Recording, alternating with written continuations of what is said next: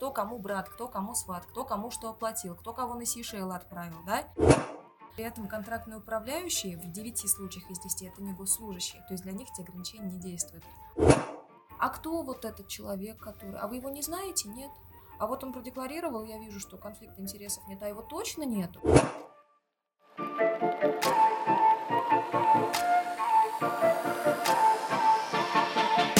Всем привет, это подкаст Высшей школы госзакупок. Э, здесь специалисты простым языком рассказывают о всех секретах госзаказа.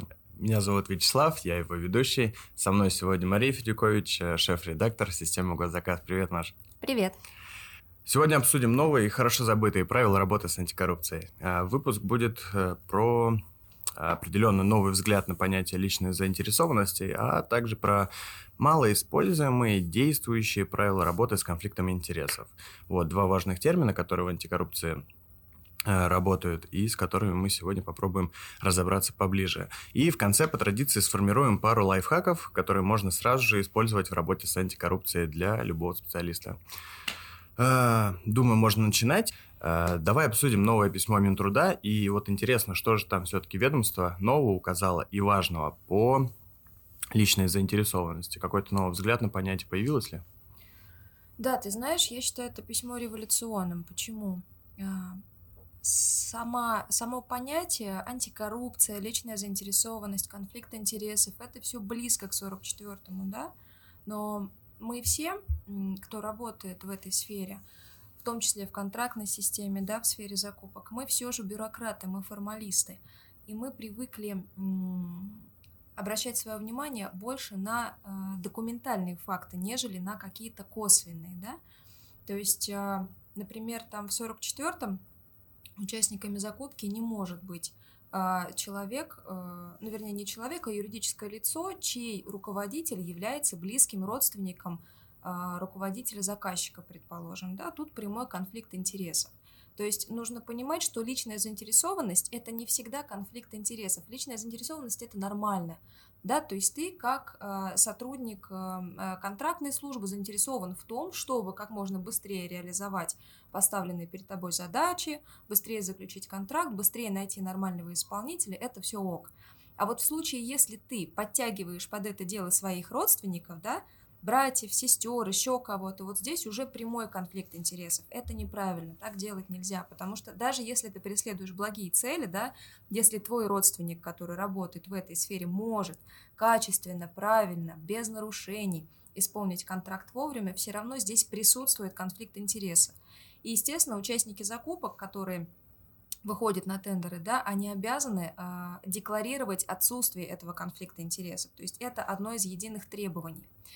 А, Минтруда а, в новом письме, о котором мы с тобой сегодня разговариваем, да, а, вот я считаю, что это письмо, оно полностью поменяло вектор взгляда на личную заинтересованность. То есть, если раньше мы могли признать, предположим, если ты потянул кого-то к исполнению контракта, да, братьев, сестер, супругов, детей, там еще кого-то, вот тебе, пожалуйста, между вами есть прямая родственная связь, и вот на лицо конфликт интересов, ай-яй-яй, вы злостные нарушители. Но при этом никто э, не воспринимал прямым доказательством конфликта интересов в случае, если ты подтягиваешь свою, так скажем, сожительницу, да, то есть, э, или сожителя, то есть человека, с которым ты состоишь в близких отношениях, но вы не уведомили об этом государство. А учитывая, что сейчас все-таки не 17 век, а 21, да, эти вещи, они практикуются, и это нормально уже в обществе стало.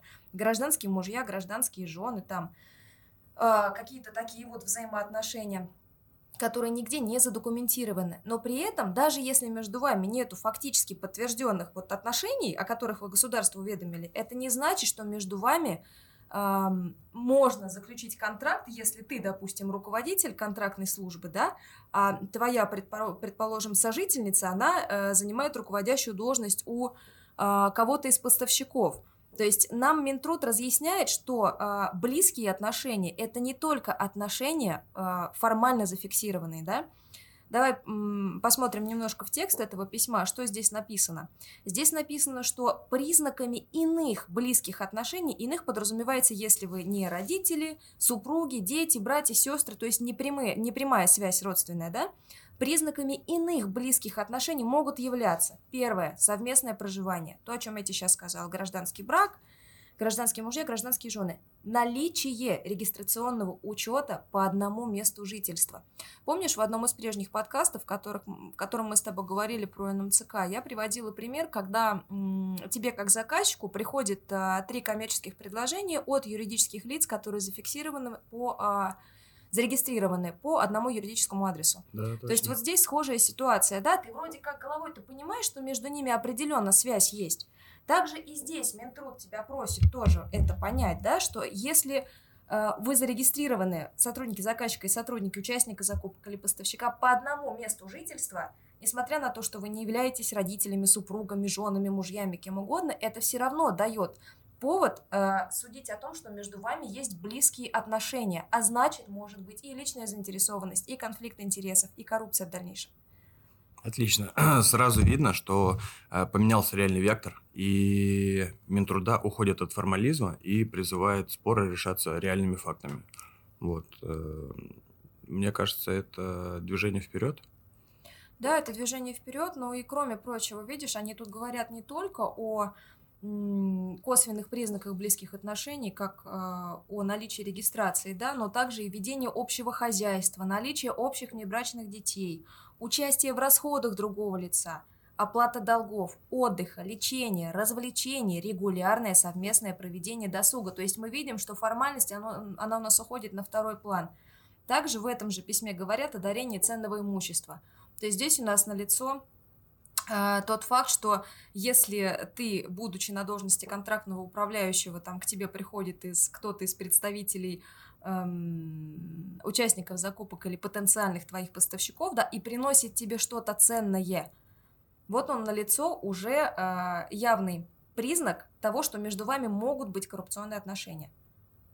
Ну, отличный механизм. А его, кстати, вот э, после того, как оно э, войдет в жизнь, да, там, судов, например, его можно будет э, в гражданском правообороте использовать? Ну, вот этот механизм... А, Механизм-то можно, но, понимаешь, письмо, это все-таки, оно не имеет такой юридической силы, как, допустим, федеральный закон, угу. да, есть вот закон о госслужбе, там вот детально прописано, что, что можно, а что нельзя делать. Мы с тобой, например, знаем, да, что госслужащим там нельзя дарить подарки дороже трех тысяч рублей. Но при этом контрактные управляющие в 9 случаях из 10 это не госслужащие, то есть для них эти ограничения не действуют. Поэтому угу.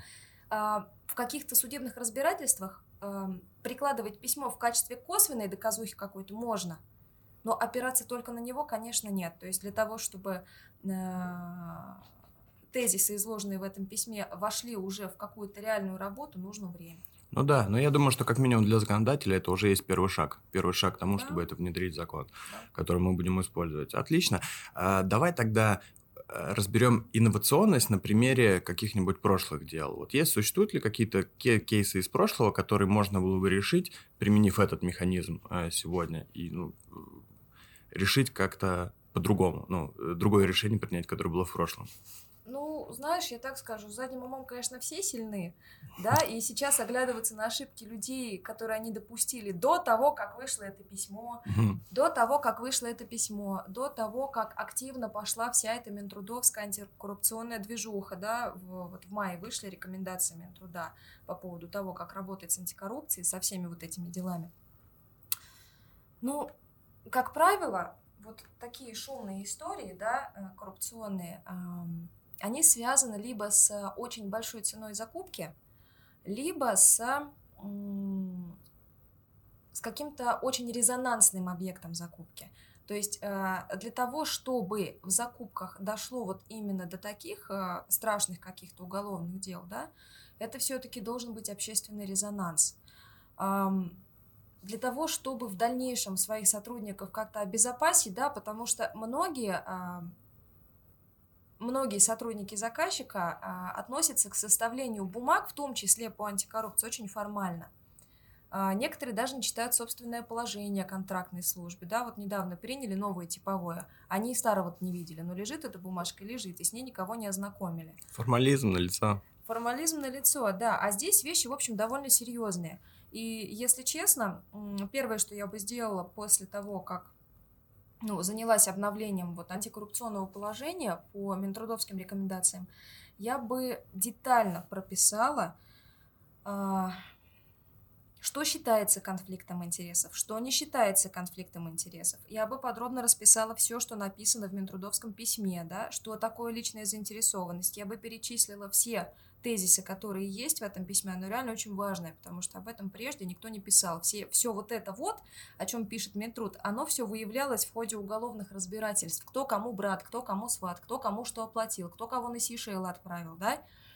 А, здесь тебе уже на горьком опыте твоих предшественников рассказывают, что, дорогой друг, вот это признают близкими отношениями. Ваше сожительство, ваше наличие общих детей, ваши взаимные какие-то денежные операции, которые вы проводите. И я бы отразила все это именно в антикоррупционном положении угу. контрактной службе. Кроме того, я бы ознакомила с этим документом, который будет составлен, да, каждого, кто имеет отношение к закупкам, будь то контрактный управляющий, будь то сотрудник приемочной комиссии, будь то инженер, с которым советуется контрактный управляющий при закупке капремонта.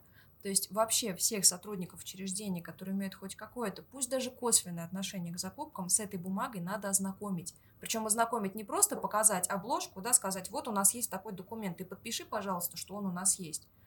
Нет, ты открываешь именно ту страницу, которую человеку надо знать, просишь, чтобы он это прочитал, потому что само положение, оно все-таки не из двух листов, да, это mm. довольно объемный документ. И при тебе человека там за 15 минут его не прочитает. Ты покажи ему именно те позиции, которые он обязан знать, скажи, где лежит этот документ, если у него возникнут какие-то проблемы, да, что э, вот, вот эту страницу ты прочитай, вот ты распишись, что ты ее прочитал, весь документ лежит там у меня на полке, в бухгалтерии, еще где-то. В любой момент ты можешь подойти и что-то там посмотреть. Это нормальная практика любого работодателя.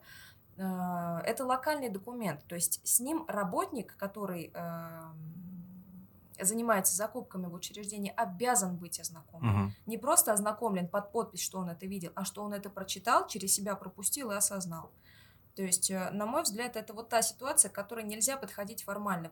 Там в ситуации с типовым положением о контрактной службе, я еще более-менее там могу как-то их понять, да, потому что там описаны очень общие вещи. Само вот это типовое положение, которое тоже сравнительно недавно приняли, там э, очень общо описаны функции – и в любом случае каждое учреждение под себя на основе этого типового положения составляет свои локальные акты, в котором прописывает, что вот этот сотрудник там делает то, этот сотрудник размещает э, там отчетность по исполнению контрактов, этот сотрудник готовит акты приемки, это делает то, это делает то. То есть настолько э, глубокой детализации у тебя в типовом положении нету. Угу. И поэтому к нему относится очень так. А, ну оно есть, да, все его видели, оно есть, здесь написано, как мы работаем. Да, ребят, все посмотрели, подпись поставьте, хорошо.